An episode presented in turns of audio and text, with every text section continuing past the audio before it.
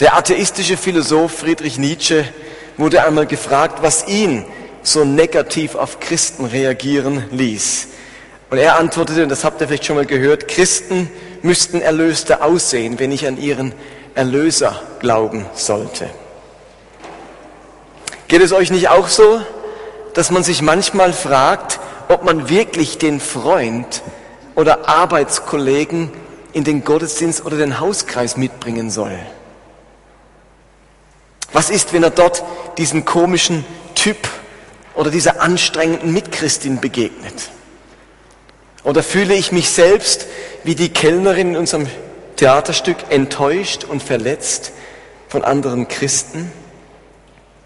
Habe ich meine Begeisterung, meine Leidenschaft für die Gemeinde, für die Mitchristen im Laufe der Jahre verloren? Ich möchte euch gerne fragen, wo stehst du heute Abend in Bezug auf deine Liebe zur lokalen Gemeinde? Ganz gleich, ob diese lokale Gemeinde Vineyard Basel heißt oder sonst irgendeine Freikirche oder die katholische oder die evangelische Kirche, je nachdem, wo du hingehörst, wie steht es um deine Leidenschaft, um deine Begeisterung für diese Gemeinde? Und das ist mein Thema heute Abend. Was ist, wie geht Leidenschaft verloren und wie können wir sie zurückgewinnen? Und natürlich spreche ich heute Abend über Leidenschaft, Begeisterung für die lokale Gemeinde.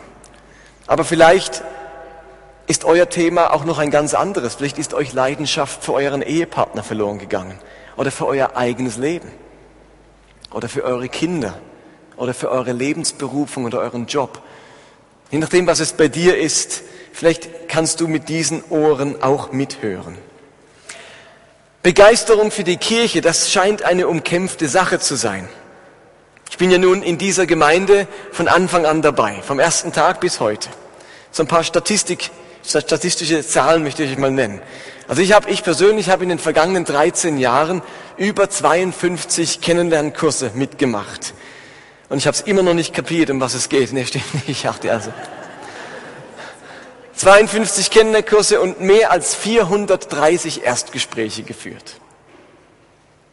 Von einer kleinen Gruppe mit zwölf Leuten wuchs unsere Gemeinde in den besten Zeiten auf 300 Gottesbesucher, Gottesdienstbesucher in zwei Gottesdiensten. Momentan zählen sich knapp 200 Personen zu Mitgliedern unserer Gemeinde. In diesen 13 Jahren sind circa 100 Personen bewusst wieder aus der Gemeinde ausgetreten. Über 50 sind einfach nicht mehr aufgetaucht. Und circa 70 Personen sind wegen beruflichen oder familiären Veränderungen weitergezogen. Den Großteil unseres Gemeindedaseins hatten wir immer mehr Personen im Gottesdienst, als wir Mitglieder hatten. Seit einigen Jahren ist der Trend genau andersrum. Wir haben zwar fast, wie gesagt, 200 Mitglieder, aber meistens nicht mehr wie 110 oder 120 im Gottesdienst, wovon zusätzlich noch ein Viertel Gäste oder Besucher sind. Und ehrlich gesagt, über die Pünktlichkeit dieser 110 wollen wir erst gar nicht reden. Also wenn wir halb sechs nehmen, dann hat unser Gottesdienst vielleicht nur zehn Besucher und gegen Viertel vor sechs sind es dann vielleicht 110 oder zum Schluss sind es zumindest 110. Auch unsere Gemeinde blieb nicht davon verschont, dass bei Menschen Begeisterung, Zufriedenheit und Verbindlichkeit verloren gegangen ist. Und dass Liebe erkaltet, dass Leidenschaft erlischt, das hat immer bestimmte Gründe. Das passiert nicht einfach so. Lasst mich euch ein paar Gründe nennen, warum bei Menschen die Begeisterung abnimmt, warum die Begeisterung für die lokale Gemeinde, für ihre Kirche abnimmt oder verloren geht. Und ich habe vier Gründe, die ich euch nennen möchte in meinem ersten Teil. Zum einen, erstens, Leidenschaft geht verloren, Begeisterung nimmt ab, weil ich Verletzungen erlebt habe. Ich wurde verletzt. Manchen unter uns ist es so ergangen wie der Kellnerin in unserem Theaterstück. Sie wurde enttäuscht von Christen. Menschen wurden enttäuscht von anderen Christen. Mitchristen haben sich anders verhalten, als man es erwartet oder gewünscht hätte. Man wurde nicht so gefördert, nicht so gut integriert oder nicht so unterstützt, wie man es eben wollte. Vielleicht kam es zum Konflikt mit jemandem in der Kleingruppe, im Team oder in der Leiterschaft. Vertrauen wurde verletzt, Bitterkeit blieb zurück und man hat einfach noch nicht zu neuem Vertrauen zurückgefunden. Die Krise in unserer Leiterschaft und der Zerbruch meiner Ehe hat vielen Menschen wehgetan, hat Unverständnis erzeugt und Ernüchterung bewirkt. Und man ist jetzt da und fühlt sich verletzt. Und das lässt Leidenschaft erkalten. Ein zweiter Grund, warum Leidenschaft für die lokale Gemeinde abnimmt, ist, Erwartungen wurden enttäuscht. Sie hatten sich zum Beispiel Veränderungen in bestimmten Bereichen innerhalb der Gemeinde erhofft. Sie hatten stärkere Veränderungen ihres eigenen geistlichen Lebens erwartet. Sie hatten auf intensivere Beziehungen und Freundschaften in dieser Gemeinde gehofft. Sie warteten darauf, dass sich in der Gemeinde ähnliche Schwerpunkte entwickeln würden, wie sie sich in ihrem eigenen Leben inzwischen abzeichnen. Zum Beispiel eine stärkere Betonung der Anbetung oder der Liturgie. Das hat sich im eigenen Leben so entwickelt und jetzt hat man nicht erwartet, dass das in der Gemeinde ähnlich passiert. Oder eine größere Betonung der Bibel. Vielen Dank. Oder ein stärkeres Gewicht auf Prophetie oder auf Israel. Stärker nach außen gerichtet zu sein oder stärker nach innen gerichtet zu sein. Mehr Seelsorgeangebote und so weiter. Und nun steht man da und erlebt, was mit Begeisterung und Leidenschaft geschieht, wenn Erwartungen sich nicht erfüllen. Sie geht nach und nach eben verloren. Zweiter Grund war das. Ich wurde verletzt, Erwartungen wurden enttäuscht. Ein dritter Grund, warum Menschen ihre Leidenschaft für die lokale Gemeinde verlieren, ein Grund für das Erkalten der Begeisterung, ist, dass Freunde verloren gingen. Und das betrifft vor allem Menschen, die schon länger in der Gemeinde waren oder sind. Der Verlust von Freundschaften und Beziehungen. In einer Krise werden Gemeinden, aber nicht nur Gemeinden, auch Vereine, politische Parteien, Gewerkschaften und so weiter von regelrechten Austrittswellen heimgesucht. Und einige von euch mussten erleben, dass ein ganzer Teil ihrer Sozialkontakte nicht mehr mit ihnen in dieser Gemeinde sind nicht mehr in derselben Gemeinde sind. Und plötzlich fühlt man sich alleine im Gottesdienst. Von den zehn Personen zum Beispiel aus meinem Beziehungsnetz sind fünf nicht mehr in der Gemeinde, drei sind heute Abend verhindert und die rüblichen zwei sind irgendwie im Einsatz. Und plötzlich stehe ich nach so vielen Jahren alleine im Gottesdienst. Viele kenne ich nicht mehr und das Gefühl von Vertrautheit und Geborgenheit ist mir irgendwie abhanden gekommen. Aber wenn du jetzt auch noch gehst, wird sich diese Entwicklung und dieses Gefühl für die Verbleibenden nur noch verstärken. Und da sind wir in so einem Teufelskreis. Aber könnt ihr das nachvollziehen, dass euch Freunde verloren gegangen sind und man fühlt sich einfach nicht mehr, wie es sich mal angefühlt hat? Und dass man verletzt wurde, weil Fehler gemacht wurden und dass man so gehofft hat, als man hinzukam, dass bestimmte Dinge sich verändern, ereignen und sie sind jetzt nicht so gekommen? Okay, ich habe noch einen vierten Grund und dazu bräuchte ich noch mal unsere Theatergruppe. Vielleicht könnt ihr noch mal auf die Bühne kommen. Beim vierten Punkt geht es darum, dass Prioritäten sich verändert haben. Und ich habe vier gebeten, kurz auf die Bühne zu kommen und vier Personen zu spielen, die uns schildern, wie sich die Prioritäten in ihrem Leben verändert haben. Wer fängt an?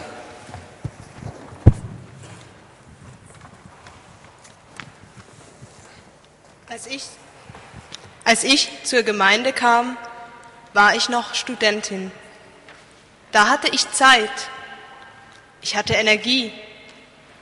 Die Abende waren gefüllt mit Jugendgruppe, Hauskreis, Geburtstagsfeiern und Stadteinsätzen. Und heute, zehn Jahre später, arbeite ich hart an meiner Ehe mache meinen Haushalt, wasche vier Maschinen Wäsche die Woche und bin mit meinen zwei kleinen Kindern vollauf beschäftigt. Der Stress hat meine Leidenschaft erstickt. Als ich zur Gemeinde kam, da ging es mir beruflich gut. Meine Stellung war gesichert, meine Kompetenz ausreichend und mein Vorgesetzter war mir wohlgesonnen. Und heute, einige Jahre später, hat sich der Leistungsdruck erhöht. Der neue Chef hat mich auf dem Kicker und die Überstunden haben sich im Vergleich zu früher verdoppelt. Der Druck ist zeitweise unerträglich. Ich habe einfach zu wenig Zeit. Ich weiß nicht, wo ich streichen soll, außer bei der Gemeinde. Also als ich zur Gemeinde kam, da war ich noch gesund, schmerzfrei, körperlich echt fit, leistungsfähig, stabil. Ich war eigentlich so eine richtige Sportskanone. Aber heute ist meine Gesundheit angeschlagen, mein Rücken macht nicht mehr ganz so mit. Mein Schlaf hat sich verschlechtert und irgendwie bin ich psychisch auch instabiler, gestresster und seit einiger Zeit plagen mich auch so Panikattacken. Und so viele Leute auf einem Haufen hier im Gottesdienst, die stressen mich. Und ich will nicht dauernd Auskunft geben müssen, wie es mir geht. Ich brauche einfach mal meine Ruhe.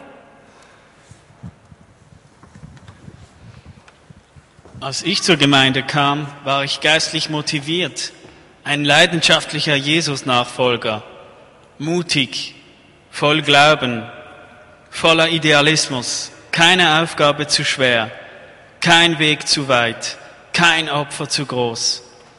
Heute hat sich mein Glaube abgekühlt. Ich fühle mich von Gott enttäuscht. So viele meiner Gebete wurden nicht erhört. So vieles in der Bibel blieb mir unverständlich und so viele meiner Anstrengungen ohne Frucht. Zur stillen Zeit kann ich mir nur selten aufraffen. Und die Gemeinde erinnert mich zu schmerzlich daran, wie es einmal war. Es tut einfach weh.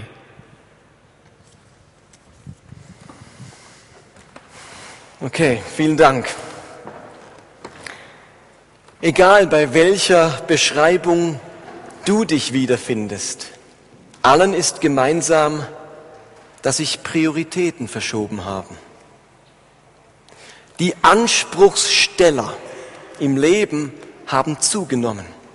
War es anfangs nur die Schule oder die Ausbildung, die Ansprüche an mich stellten, so kommt heute der Ehepartner hinzu, die Kinder, die pflegebedürftige Mutter, die Firma, meine Gesundheit oder das ausgeprägte Hobby. Alle wollen etwas von mir. Mein Sein in der Gemeinde ist dann nur ein Glied in der Kette derer, die an meiner Zeit, an meiner Kraft und an meinem Wohlwollen zerren. Und kommt dann nur ein einziger weiterer Grund hinzu, wie eben genannt Verletzungen oder enttäuschte Erwartungen oder verloren gegangene Freunde, dann ist es ganz schnell geschehen, dass man sich vom Kettenglied Gemeinde nicht länger beanspruchen lassen will. Also es ist dann nur die logische Folge, vielleicht auch die letzte Rettung, dass Menschen die Entscheidung treffen, seltener in den Gottesdienst zu kommen, ihrem Hauskreis mitzuteilen, dass sie nur noch unregelmäßig dabei sein können, dass sie Mitarbeit auf wenige Einzelprojekte beschränken und jede weitere Gemeindeveranstaltung konsequent aus der Agenda streichen. Und so wie es vorher Gewohnheit war, jeden Sonntag in den Gottesdienst zu kommen, so wird es plötzlich zur Gewohnheit, nur noch dann zu gehen, wenn man Zeit übrig hat und es die anderen Anspruchssteller erlauben. Und ihr Lieben, ich sage das alles nicht, um jemanden einen Vorwurf oder ein schlechtes Gewissen zu machen. Ich möchte nur beschreiben und durchschaubar machen, wie die Dinge ablaufen.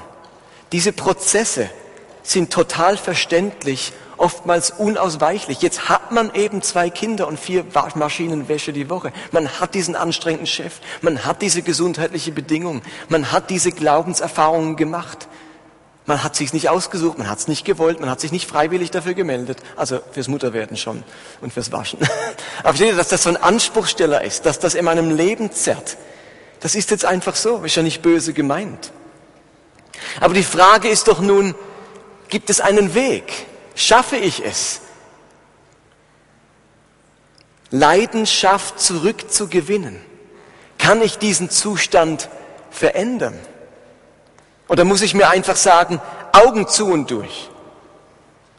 Mache ich einfach weiter, wie, wie es jetzt ist und hoffe, dass irgendwann die Leidenschaft zurückkehrt? Oder lasse ich mir Schuldgefühle machen und hoffe, dass das schlechte Gewissen etwas verändert? Oder wie wäre es, ich wechsle die Gemeinde und hoffe, dass der Neuanfang auch neue Leidenschaft mit sich bringt? Ich möchte in den verbleibenden Minuten mit euch der Frage nachgehen, wie man verloren gegangene Begeisterung und Leidenschaft zurückgewinnen kann. Denn ich bin ziemlich überzeugt, dass es ganz vielen, vielleicht besonders denen, die jetzt nicht da sind, ähm, aber ganz vielen so geht, dass einer der Gründe dafür gesorgt hat, dass man nicht da ist oder nur noch seltener da ist oder noch da ist, aber innerlich nicht da ist oder da ist, aber denkt, eigentlich wäre ich gern woanders. Versteht ihr, was ich meine? Und das ist ehrlich gesagt, das ist okay, das passiert. Das passiert auch mir, dass ich für Dinge Leidenschaft verliere, auch für Dinge des Glaubens und der Gemeinde. Die Frage ist nur, das ist doch der Ort, wo wir drüber reden können, wo man was dazu sagen können, wie könnten wir das ändern? Gibt es einen Weg? Und ich versuche euch einen Weg aufzuzeigen, vielleicht ein bisschen anders, als ihr erwartet. Wenn ihr eine Bibel habt, dann schlagt mit mir doch das Buch der Offenbarung auf. Jetzt möchte ich gern mit euch drüber reden, wie könnte man Leidenschaft zurückgewinnen? Das Buch der Offenbarung, dort hat Johannes, der Apostel Johannes, mehrere Begegnungen mit Jesus und Folgendes beschreibt er. Offenbarung 1, Vers 12 und folgende. Da sagt Johannes, ich drehte mich um, weil ich sehen wollte, wer zu mir sprach. Da sah ich sieben goldene Leuchter. Mitten zwischen ihnen stand einer, der wie ein Mensch aussah. Seine Haare waren so hell wie reine Wolle, ja leuchtend weiß wie Schnee. Seine Augen glühten wie die Flammen eines Feuers. Offenbarung 2, Vers 18. Dies sagt dir der Sohn Gottes, dessen Augen wie die Flammen eines Feuers glühen und dessen Füße wie flüssiges Golderz glänzen. Und Offenbarung 19, Vers 11. Da öffnete sich der Himmel vor meinen Augen und ich sah ein weißes Pferd. Der darauf saß, heißt der Treue und Wahrhaftige. Seine Augen leuchteten wie flammendes Feuer und sein Kopf war mit vielen Kronen geschmückt. Ist euch was aufgefallen? Was ist identisch bei jeder Beschreibung Jesu oder bei jedem Erblicken Jesu, das Johannes hat? Was erblickt ihr jedes Mal, wenn er Jesus sieht? Das ist ja schon unterstrichen, also ich mache es euch immer sehr leicht, pädagogisch einfach, dass ihr da mitkommt. Seine Augen glühten wie die Flammen eines Feuers. Wann immer man Jesus sieht in der Offenbarung, glühen, leuchten, brennen, scheinen seine Augen. Eine Flamme, Feuer, kann nun Symbol für vielerlei sein. Aber Feuer und Glühen ist immer wieder auch Symbol für Leidenschaftlichkeit, für Begeisterung, für ein inneres Brennen, für erste Liebe. Es ist ein Symbol für Hingabe, für sich verzehren nach etwas. Und es sind die Augen, die mit diesem Brennen in Verbindung gebracht werden. An die Augen ist das Feuer geknüpft. Mit den Augen hängt diese Hingabe und das sich verzehren zusammen. Könnte es sein, dass die Art und Weise, wie ich etwas sehe, wie meine Augen etwas betrachten, wie ich eine Sache anschaue, dafür verantwortlich ist, wie groß mein Brennen, mein Glühen und meine Leidenschaft ist. Habt ihr das verstanden? Könnte es sein, dass die Art und Weise, wie ich etwas betrachte, wie meine Augen schauen, damit zusammenhängt, wie brennend, wie feurig, wie leidenschaftlich ich bin? Im Lukas-Evangelium sagt Jesus etwas Interessantes über das Auge. Lukas 11 ähm, sagt Jesus, das Auge gibt dir Licht. Wenn dein Auge das Licht, äh, Entschuldigung, wenn deine Augen das Licht einlassen, wirst du auch im Licht bleiben. Verschließen sich deine Augen dem Licht, lebst du in Dunkelheit. Deshalb achte darauf, dass das Licht in deinem Innern nicht erlischt. Ich könnte auch sagen, dass du nicht aufhörst, leidenschaftlich brennend zu sein. Wenn du es einlässt und keine Finsternis in dir ist, dann lebst du im Licht, so als würdest du von einer hellen Lampe angestrahlt. Es scheint so zu sein, dass das, was in meine Augen hineinfällt, die Helligkeit, die Temperatur und Leidenschaft meines Inneren bestimmt. Versteht ihr das? Es scheint so, dass das, was in meine Augen hineinfällt, die Helligkeit in meinem Innern, das Brennen in meinem Innern bestimmt. Wenn mir das Richtige ins Auge fällt, kann sich mein Leben so entwickeln, dass ich strahle, dass ich glühe und brenne, als würde ich von einer Lampe angestrahlt. Aber was fällt mir ins Auge? Was fällt mir denn ins Auge? In mein Auge fällt nur das, was ich im Blick habe. In meine Augen dringt nur das, worauf ich meinen Blick richte. Hallo, seid ihr noch da? Versteht ihr das? In meine Augen fällt nur das, was ich im Blick habe. Was da hinten ist, fällt nicht in mein Auge, weil ich nach da blicke. Wenn ich nach da blicke, fällt mir das nicht ins Auge. In mein Auge fällt nur das, was ich im Blick habe. Das heißt also, wie ich eine Sache betrachte, wie ich eine Sache betrachte, entscheidet darüber, ob mein Leben leuchten wird, brennen wird oder nicht. Wie ich eine Sache betrachte, entscheidet darüber, ob ich dafür brennen werde, ob es leuchten wird in mir oder nicht. Die Frage ist also, wohin muss ich blicken, um neue Leidenschaft für die Gemeinde zu bekommen?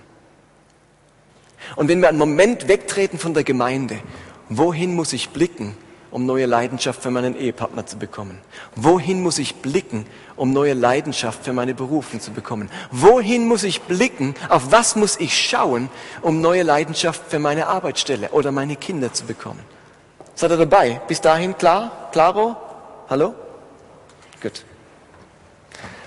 Was müssen wir schauen, um neue Leidenschaft für die Gemeinde zu bekommen? Drei Blickrichtungen möchte ich euch zum Schluss mitgeben. Die erste Blickrichtung für neue Leidenschaft nennt sich, nenne ich Aufblicken. Ich glaube, die erste wichtige Blickrichtung ist das Aufblicken, die Gemeinde mit den Augen Gottes sehen. Ein Herr J.F. Powers hat einmal gesagt, die Gemeinde ist ein großes altes Schiff. Sie ächzt, sie schaukelt, sie schwankt, und manchmal löst sie bei mir Übelkeit aus. Aber sie segelt dem Ziel entgegen.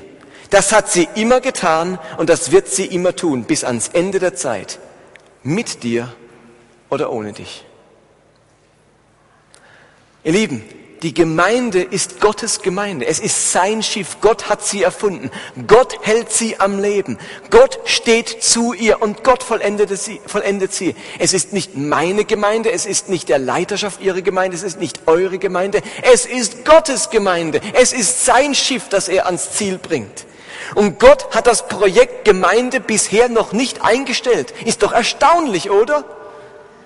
Nach 2000 Jahren und eine Menge Gründe dafür hat Gott das Projekt Gemeinde noch nicht eingestellt. Nicht in den ersten Jahrhunderten der ständig auflodernden Irrlehre, dauernd wieder eine neue Irrlehre. Und dann gab es wieder ein Konzil, haben sie wieder das geglaubt und das wieder falsch geglaubt. Gott hat es nicht eingestellt, das Projekt, hat es weiter schippern lassen. Nicht in den Missständen des finsteren Mittelalters mit seiner Inquisition und Hexenverbrennungen hat Gott sagen können, jetzt lasse ich aufs Riff laufen, das Schiff. Vorbei mit der Gemeinde, vorbei finito, Sinnflut drüber. Er hat es nicht eingestellt, das Projekt. Nicht in den Wirren der Reformation, wo Land um Land wegen des Glaubens in den Krieg gerissen wurde, 30 Jahre lang. Und nicht in der Neuzeit mit ihrer kritischen Theologie und ihrem pluralistischen Glauben. Gott hat das Projekt Gemeinde einfach noch nicht eingestellt. Der schippert immer noch mit dieser Gemeinde. So viele Bewegungen, ob politischer oder religiöser Natur, sind in den letzten Jahrtausenden gekommen und gegangen. Die Kirche Jesu Christi ist in all ihrer Schwachheit geblieben. Und du bist ein Teil davon. Aufsehen kann bedeuten, dass ich mich frage, wie sieht Gott diese Gemeinde? Könnte es nicht sein, dass Gott diese Gemeinde liebt? Dass Gott sich an dieser Gemeinde freut, wie auch immer sie heißt? Zu schnell messen wir Gottes Wohlgefallen an der Gemeinde, an der Leistung, die sie erbringt. Aber wisst ihr was? Jesus hat uns einen anderen Weg gewiesen. Einen Weg, der nicht von unserer Leistung abhängt, sondern von der Seinen. Wir müssen keine Leistung erbringen, sondern nur Jesus nachfolgen.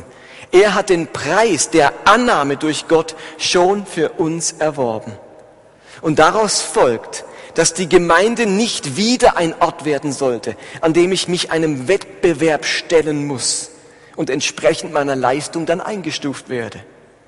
Die Gemeinde ist vielmehr wie die Mannschaftskabine eines Siegerteams. Hallo? Die Mannschaft, wir sind die Mannschaftskabine eines Siegerteams. Ein Ort, an dem wir jubeln, unsere Dankbarkeit zeigen und die große Nachricht feiern, dass alles vergeben ist, dass Gott Liebe ist und dass der Sieg feststeht. Im deutschen Fernsehen kam jetzt bei Stern TV die zwei schlechtesten Fußballmannschaften Deutschlands. Amateurliga in Bayern und in äh, Westfalen. Die hatten nach elf Spieltagen 0 zu 283 Torverhältnis. Sie haben es noch nie geschafft, unter einer doppelstelligen Zahl zu verlieren. Noch nie. Wenn Sie so 0 zu 13 vom Platz gehen, dann machen Sie gerade eine Flasche Sekt auf. Meistens verlieren Sie 0 zu 25, 0 zu 32. Jetzt hat Stern TV die beiden Mannschaften gefunden und hat sie gegeneinander spielen lassen, um rauszufinden, was ist die allerschlechteste Mannschaft Deutschlands. die einen haben dann kurz vorher den Trainer gefeuert und haben gedacht, vielleicht wird es mit neuen Trainer besser. Ähm, aber ich fand das so ein Stück weit lustig, aber auch sehr demütigend für die Mannschaft. Ähm, zumindest haben sie jetzt einen Pokal und sind im Fernsehen. Und jetzt kam Sepp Meier von Bayern München und hat die eine bayerische Mannschaft trainiert und jetzt haben sie nur 0 zu 7 verloren. Das gab es noch nie. Wir, wie komme ich jetzt auf dieses Beispiel? Es passt ja jetzt überhaupt nicht zu dem, was ich sage. Wir sind die Mannschaftskabine der Siegermannschaft, okay? Ihr Lieben, egal wie schlecht wir spielen, der Sieg steht fest. Wir sind Tabellenführer. Egal, ob du gerade einen Foul gemacht hast, ein Tor reingelassen, ob du gestolpert bist auf dem Spielfeld, ob dir die Puste ausgegangen ist, unser Sieg steht fest. Wir können in der Mannschaftskabine tatsächlich den Sekt köpfen. Denn einer hat alle Leistungen für uns vollbracht. Wir haben den Torschützenkönig bei uns im Team. Die Gemeinde ist ein Leuchtturm der Gnade für den Rest der Welt, keine Festung der Gesetzlichkeit. Könnte es sein, dass Gottes Blick viel liebevoller und zufriedener ist bezüglich der Gemeinde als mein eigener? Wenn ich aufblicke, gelingt es mir, Gottes Wohlgefallen und Liebe für seine Gemeinde, für diese Gemeinde zu sehen? Zweiter Blick, sich umschauen. Nicht aufblicken, sondern sich umschauen. Der Blick umher auf die Menschen, auf die anderen. Gemeinde fällt uns so oft schwer, weil die Menschen um mich herum so anders sind. Wenn ich mich in der Gemeinde so umschaue, dann bin ich mit Menschen konfrontiert, die ich mir freiwillig nicht als Freunde aussuchen würde. Ein Teil davon, ein Teil davon, so muss ich sagen. Also nicht alle, aber geht euch das nicht auch so? Oh, ich verreit mich hier heute. Also damit will ich sagen, ich bin mit Menschen zusammengestellt, die kommen in meinen Hauskreis, die sitzen neben mir im Gottesdienst, die sind mit mir auf der Straße, am Gebetsabend neben mir, die ich menschlich gesehen nicht als Freunde wählen würde. Versteht ihr, was ich meine? Ich bin einfach zusammengewürfelt. Das sind wir einfach da. Am liebsten würden wir uns ja eine Gemeinde aussuchen, bei der uns die Menschen besonders ähnlich sind. Das gleiche Alter, der gleiche Musikstil, dieselben Interessen, das gleiche Bildungsniveau, die gleiche Art der Spiritualität, denselben biblischen Hintergrund und einen ähnlichen Familienstand. Wäre doch herrlich. Paulus gebraucht für die Gemeinde aber ein ganz anderes Bild. Das Bild, das ihm am besten gefällt und das er immer wieder bringt, ist das Bild für die Gemeinde, das Bild des Leibes. Das Bild des Leibes. Er schreibt in 1. Korinther 12, ein Körper besteht nicht aus einem einzigen Teil, sondern aus vielen Teilen. Wenn das Ohr erklärt, äh, ich gehöre nicht zum Leib, weil ich nicht das Auge bin, Hört es damit auf, ein Teil des Körpers zu sein? Wenn alles nur ein einziger Teil wäre, alle gleich alt, alle gleich interessiert, alle gleiche Musik, alle gleicher Familienstand, wenn alle Teile nur ein einzelner Teil wäre, wo bliebe da der Leib? Gerade die Teile des Körpers, die schwächer scheinen, sind besonders wichtig. Die Teile, die als unansehlich gelten, kleiden wir mit besonderer Sorgfalt und die Unanständigen mit besonderem Anstand. Paulus betont die Verschiedenartigkeit dieses Leibes. Gleichheit in der Gemeinde ist unproduktiv und scheinbar nicht erwünscht. Gerade diejenigen, die mir als schwach, als störend und schwierig vorkommen, sind besonders wichtig für die Gemeinschaft. Das ist wahrscheinlich ein ganz anderer Blick auf diejenigen, die mir gerade große Mühe bereiten und für meine Unzufriedenheit sorgen, oder? Ist doch ein wenig ein anderer Blick, dass der Anstößige, der Unanständige besonders geehrt wird. Ich würde ihn besonders gern wegehren Aus welchem Grund auch immer offenbart Gott sich heute nicht durch eine Rauch- oder Feuersäule in der Welt, auch nicht durch spektakuläre Wunder und Zeichen am Himmel, sondern durch jene Promenadenmischung, die unsere und jede andere Gemeinde ausmacht. Unsere Promenadenmischung ist das, womit Gott Zeugnis ablegt vor der Welt. Wenn ich mich umsehe, dann ist die Frage, gelingt es mir, den Reichtum und die Vielfalt der anderen zu entdecken? Oder entdecke ich nur ihre anstößige und störende Andersartigkeit? Je nachdem, was ich sehe, wird das über meine Leidenschaft bestimmen. Und zu guter Letzt das Hinausschauen, Hinausblicken. Der Blick über die Kirchenmauern hinaus. William Temple sagte einmal, die Gemeinde ist die einzige Genossenschaft der Welt, die zum Nutzen ihrer Nichtmitglieder besteht.